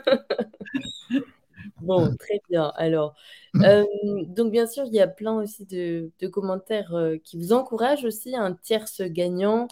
Euh, voilà, donc vivement le deuxième. L'équipe, c'est la base. Et quelle équipe Excellente chaîne, mille merci. Donc c'est super encourageant. Moi, je voulais aussi, bien sûr, vous poser une question. Hein, j'en ai parlé aussi en off. C'était, enfin, vous posez une question ou, plutôt euh, vous, euh, vous citez une, phrase que j'ai lue. Si l'inexpliqué d'aujourd'hui devient la science de demain, c'est encore posé comme postulat que rien ne détrône la science. J'aurais souhaité avoir vos avis sur cette phrase. Bah, c'est le scientifique qui va parler. Voilà. Oui, euh, ben moi je suis convaincu que c'est à la science de faire le boulot. C'est pas une question de détrôner, pas détrôner. Euh, le, truc, c'est que les médiums, euh, ils, expriment des ressentis. Et, en plus, chaque médium, et on le voit dans, le livre, a sa propre vérité. ça ne veut pas dire qu'ils se contredisent n'est pas ce que j'ai dit. Mais on voit bien que, comme c'est du subjectif, il y a des choses qui sont communes et puis il y a des différences. D'ailleurs, nous, c'est là-dessus qu'on a travaillé. Hum, c'est ce qui nous excite aussi de voir différentes interprétations, mais ça reste du subjectif. Donc, c'est à la science de d'évoluer, d'accepter certains sujets, parce qu'aujourd'hui, elle, elle s'y refuse. Et donc là, effectivement, elle est, pour moi, elle est coupable. Euh, d'être euh, extrêmement restrictive dans ses, dans ses choix euh, et de. voilà. Mais, mais c'est à la science de, de développer des méthodologies qui tiendront compte de tout ça pour, pour nous faire avancer. J'en suis convaincu. Parce que parce qu'à un moment donné, il faut arriver d'une manière euh, scientifique. Mais scientifique, c'est les sciences humaines, hein, je parle. Là, c'est pas forcément des, une écriture mathématique et des calculs ou des mesures. Hein, on est bien d'accord. À un moment donné, il va falloir gommer cette subjectivité pour pouvoir s'entendre sur un discours euh, commun. Voilà. Hmm.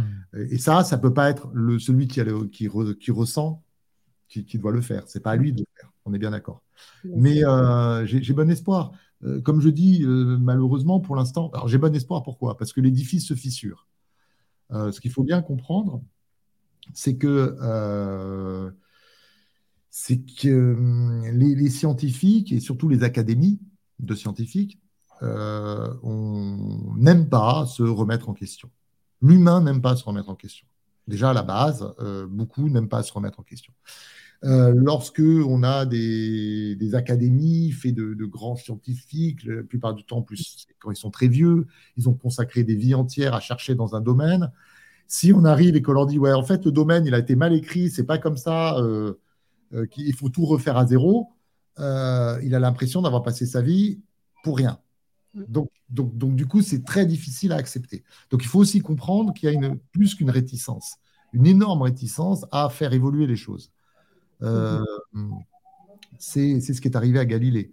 Euh, lorsque Galilée a expliqué que le Soleil n'était pas au centre de l'univers.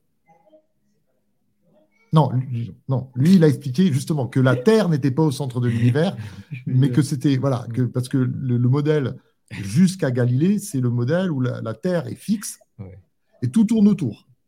Et lui, il dit non, non, c'est pas ça, c'est le Soleil et toutes les planètes tournent autour, y compris la Terre. Vous imaginez bien que ça mettait tous les calculs euh, mathématiques, physiques de l'époque par terre.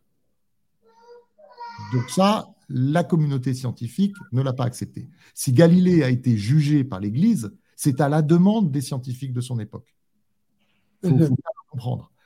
Euh, parce que, et malheureusement aujourd'hui, sur un certain nombre de domaines, il y a vraiment une très grande séparation entre la physique et la métaphysique, de sorte que euh, si demain la science euh, acceptait euh, de, bah, par exemple, faire un petit pas de côté. C'est plus qu'un pas de côté. Par exemple, on va prendre la conscience. On parlait de conscience pour pour la pour la biologie, pour les, neurosciences. La conscience est produite par le cerveau. Point barre. Si demain on leur explique que la conscience n'est pas dans le cerveau, et qu'elle n'est pas produite par le cerveau, il euh, faudrait qu'ils revoient à peu près tout.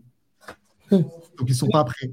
Ils sont pas prêts. Mais, mais ça fissure parce que de plus en plus de scientifiques, et notamment de jeunes scientifiques, dans l'esprit en tout cas jeunes, se rendent compte que euh, l'hypothèse la conscience est produite par le cerveau ne tient pas. Ce n'est pas une hypothèse qui aujourd'hui est tenable on la tient en, ne voulant pas regarder les EMI, en, écartant trop de choses, y compris l'effet placebo. Enfin, en écartant tout, on arrive à, tenir cette hypothèse. Mais on n'arrive pas vraiment à la tenir aujourd'hui. Ça se fissure.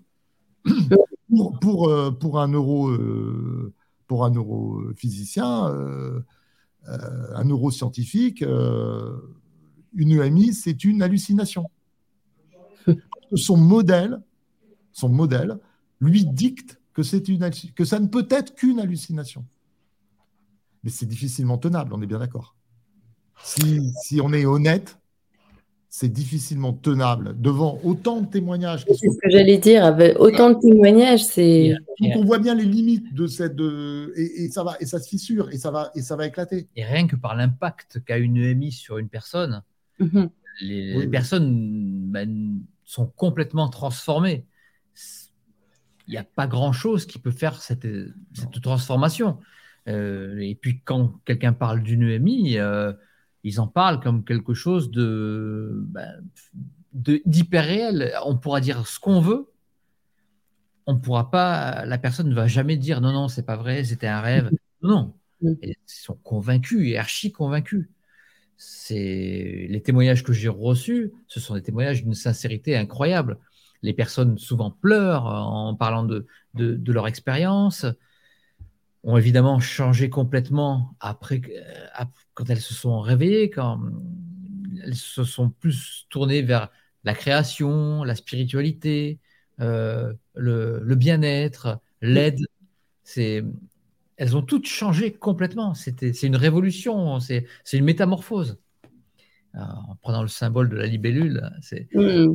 C'est ça. Donc, euh, je, oui, c'est, c'est sûr que la science, avant qu'elle explique vraiment non, mais... le, il faudrait quand même peut-être des choses.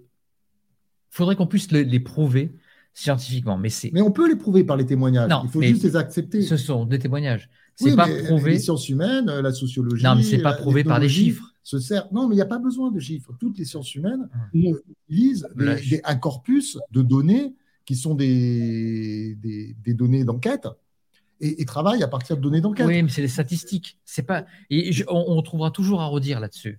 Mais non, c'est juste qu'il refuse, il refuse pour l'instant le sujet en fait. Ben. il, il, refuse le sujet parce que si on acceptait le sujet, à ce moment-là, euh, on a dans, il, y a, des centaines de milliers de témoignages, il y a des choses récurrentes et ça, sert de, base. Non, mais ce sont, des vraies bases. Il y en a des vrais scientifiques euh, qui, euh, bah, qui en parlent et, et, qui le prouvent aussi, comme des Guillemans, des Bobola. il y en a d'autres. Hein, les charbonniers, mais ils ont des problèmes. Euh, tu vois, Charbonnier, il a eu des problèmes avec l'ordre des médecins. Il a été rappelé à, l'ordre.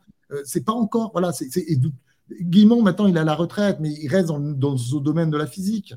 Et, après, il s'autorise, mais il y a, voilà, c'est ce que j'expliquais. C'est pour ça que je j'ai cité Galilée. C'est que on, est à un moment donné où, je pense, dans, dans un futur pas très éloigné, euh, il va, la, la, science va, va, se remettre en question. Mais aujourd'hui, parce qu'elle va être obligée de le faire, aujourd'hui, elle ne le fait pas encore. Mais lorsqu'elle le fera, moi, je, suis convaincu que, mhm. euh, que ça avancera, bien sûr. L'avancée dans la physique quantique fait que euh, les, les expériences en physique quantique, donc des, des vraies expériences, font qu'on se rapproche de plus en plus du mystère euh, de l'invisible, de, de, de, ce qui se passe, bah, de, de, la transmission de pensée, de, de la communication à distance. Euh, tout, ça, c'est euh, voilà, on, oui. qu'on soit qu'on est relié à l'intrication quantique, c'est quand même énorme. Ouais, c'est ce que je disais tout à l'heure, le, fait que la matière est, également onde vibratoire, c'est prouvé. Mais pour l'instant, ils ont levé le voile, ils l'ont un peu rabaissé et sont allés faire de l'application avec la physique quantique, on fait beaucoup d'applications euh, sur les micro-ondes, les radars, ah euh, laser, le, comment s'appelle ça, avec les mions là où ils vont euh, explorer à l'intérieur des pyramides pour mm. voir les, cavités cachées, des choses comme ça.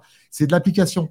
Ils sont pas allés au bout, au bout de, des implications théoriques. quand j'avais posé la question à Philippe Guillemont, je lui avais mm-hmm. demandé si on est parti, est-ce qu'on dans la science actuelle, est-ce qu'on on était sur le bon chemin? Euh, non, non, lui il me dit non, on est parti sur un mauvais chemin qui va nous amener dans un mur. En gros, c'était ça. C'était ça. Il a, il, a, il a dit que la, science était dogmatique. Ah et, je, le dis, moi aussi, la science est dogmatique. Voilà. Mais j'ai bon espoir. Bon, bah c'est le plus important, c'est que vous ayez bon espoir. Voilà, on va s'arrêter là parce que c'est un sujet euh, sans. Ouais, bah, lui, on peut faire une émission.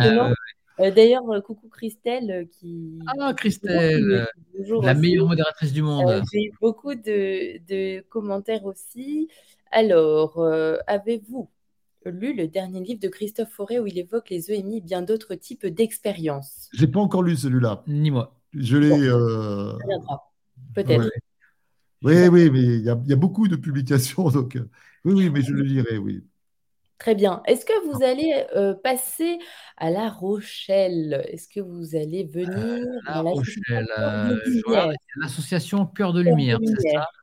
Bah, Elle ne nous a pas encore invités. Et nous a pas encore voilà, il n'y a pas de problème. C'est bon à savoir, ils, attendent, mais ils sont prêts. Il faut, qu'ils voilà, ils prennent contact et, et, après on essaye au maximum, de. Voilà. Là, on va aller à Bordeaux, on va aller à Lille.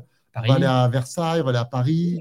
Euh, on, va, bouger, hein, donc euh, on bouge, on bouge. C'est génial d'aller à la rencontre des gens, on discute, et, c'est aussi pour ça qu'on fait ça.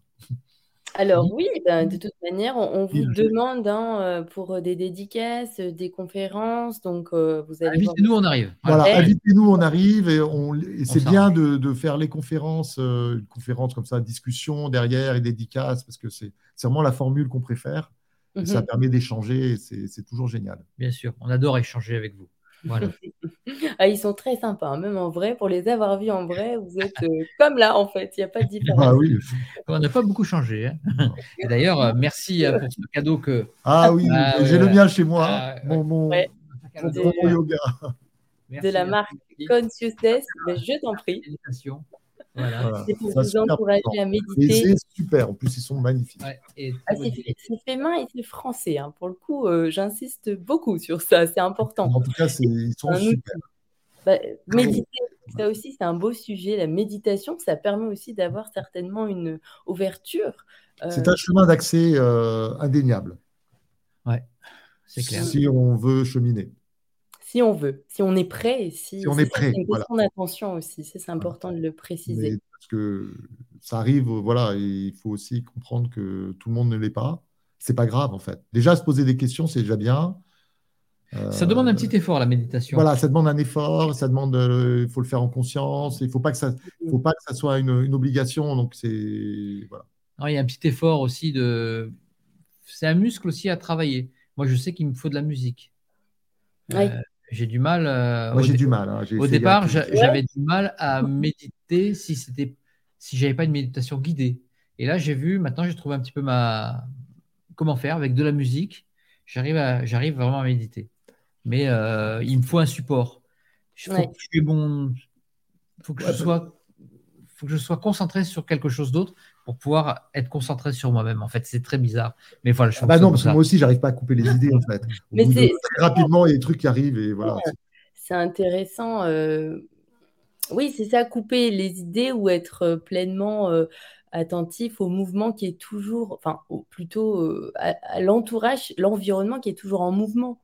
Ah moi, j'ai l'impression que la musique me fait vibrer à moi et je commence, et je prends conscience de, de ce que ça me fait. Et, là, et je, et là je, ben, je rentre en moi-même, en fait. C'est voilà, c'est ma méthode à moi, hein, mais. mais chacun sa méthode. Bon, j'en suis pas encore là. mais ça va venir. C'est vrai. Grâce au coussin, vous allez pratiquer. Grâce Mais c'est pour vous aider vers vos premiers pas vers la méditation. Voilà. Alors, je voudrais aussi euh, revenir donc pour, pour, clôturer un peu euh, si vous avez encore des questions, il y, a, beaucoup de commentaires aussi qui viennent, mais si vous avez des questions, n'hésitez pas, c'est le moment. Euh, mais en attendant, euh, Laurent, Jacques et Philippe, est-ce que vous voulez terminer peut-être sur un point qu'on n'aurait pas évoqué, qui vous tient à cœur de partager justement aux personnes qui nous écoutent sur votre ouvrage, hein, bien sûr? Bah, le, truc que je voudrais dire, quand même, c'est un ouvrage qui est hyper positif, c'est un ouvrage. D'ailleurs, tout à l'heure, j'ai une personne qui est venue euh, me voir et qui m'a dit bah, Qu'est-ce qui m'a fait du bien ton livre? Pour moi, ça, c'est le.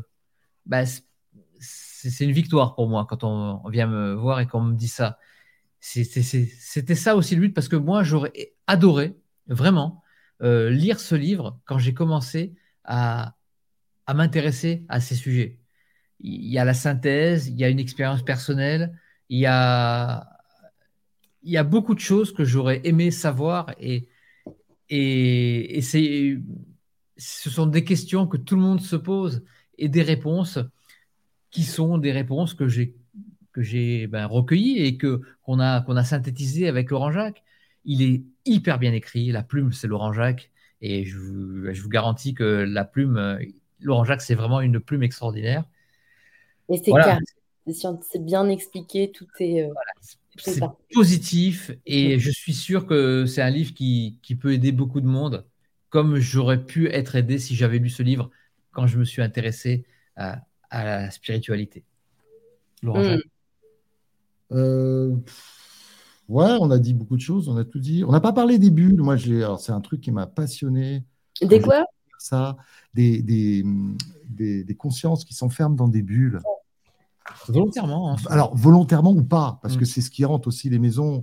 Et on a, on a des, plusieurs passages dessus. Et je me souviens quand j'avais euh, écouté l'interview de, Florence Hubert, et puis après, j'ai eu la chance de la rencontrer à, Angers. Et euh, alors, ça aussi, puisqu'on parlait tout à l'heure de scientifiques, mais Florence Hubert, alors, elle, nous a donné l'autorisation de parler un petit d'une affaire parce qu'elle travaille avec la police. C'est une des médiums alors il y en a quelques, quelques-uns, quelques-unes, une bientôt. voilà, qui travaillent avec la police, mais c'est secret en France parce que c'est pas, voilà, c'est pas officiel, c'est même pas légal. Et, et donc elle intervient en, connectant, en se connectant avec la victime euh, sur des, scènes de crime. Et, grâce à ça, elle est capable de, revoir toute la scène et de l'expliquer aux inspecteurs. Et elle arrive à résoudre des enquêtes, en fait. Et euh, donc, elle nous a, nous a raconté des choses. On n'a pas le droit d'en parler. Elle nous a donné l'autorisation d'en parler de ce qu'on fait dans le livre. Mais c'est fascinant. Et là aussi, pour moi, c'est voilà, on parlait de, de science, de preuves scientifiques mais, c'est une preuve scientifique. Mhm. Lorsque quelqu'un comme ça, qui est extérieur, arrive sur une scène de crime et est capable d'expliquer la scène de crime et qu'ensuite la science euh, valide, valide les étapes et valide ce qu'elle raconte, mhm. C'est une preuve. Mhm. Donc moi, ça m'avait... Euh, ça m'avait. moi, l'interview, parce que tu parlais, alors c'est vrai que l'interview d'Aline Peugeot, waouh, pas, quelle grande dame. J'en ai quelques, quelques. Moi, j'en ai comme je découvrais, euh, j'avais eu plein. Florence Hubert aussi, ça m'avait beaucoup, beaucoup. Euh, en plus, il y a une EMI dedans, donc c'est mhm. une interview qui m'avait. Euh, les interviews de Vanina aussi. Hein, bah, Vanina, bah, Vanina c'est une copine maintenant.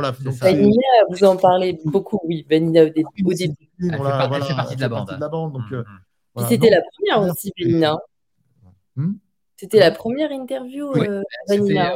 On a travaillé, je l'explique hein, dans le, dans le livre, on travaillait ensemble à France 3 un hasard, bien sûr. Et euh, voilà, on s'est, on s'est Euh, il y, a, y, a, des choses, alors on n'en a pas parlé, mais il y a beaucoup de choses en plus qui se passent euh, dans les off qui, qui, sont assez. ouais, qui nous portent et qui sont.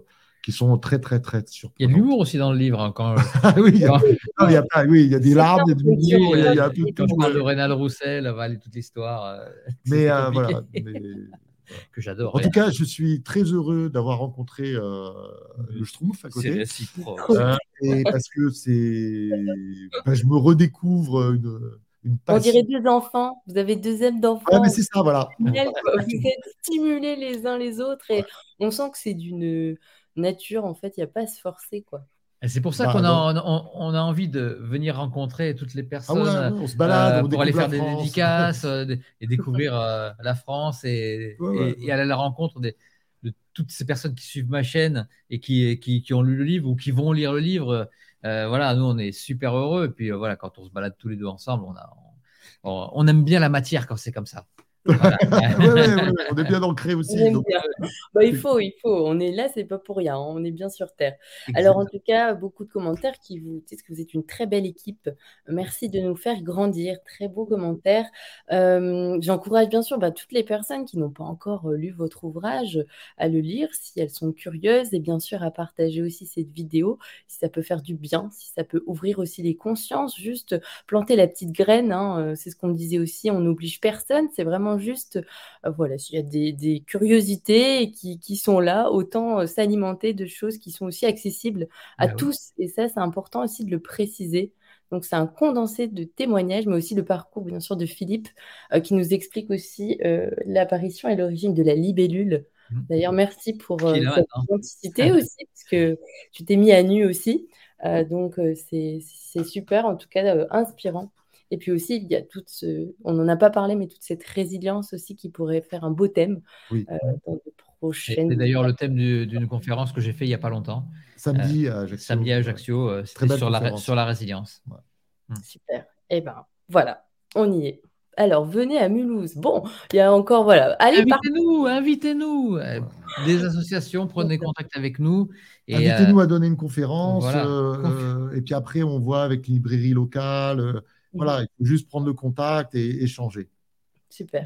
Eh bien, est-ce que vous voulez dire un dernier mot? Allez, aux consciences qui s'éveillent ce soir euh, pour terminer, pour clôturer ce live.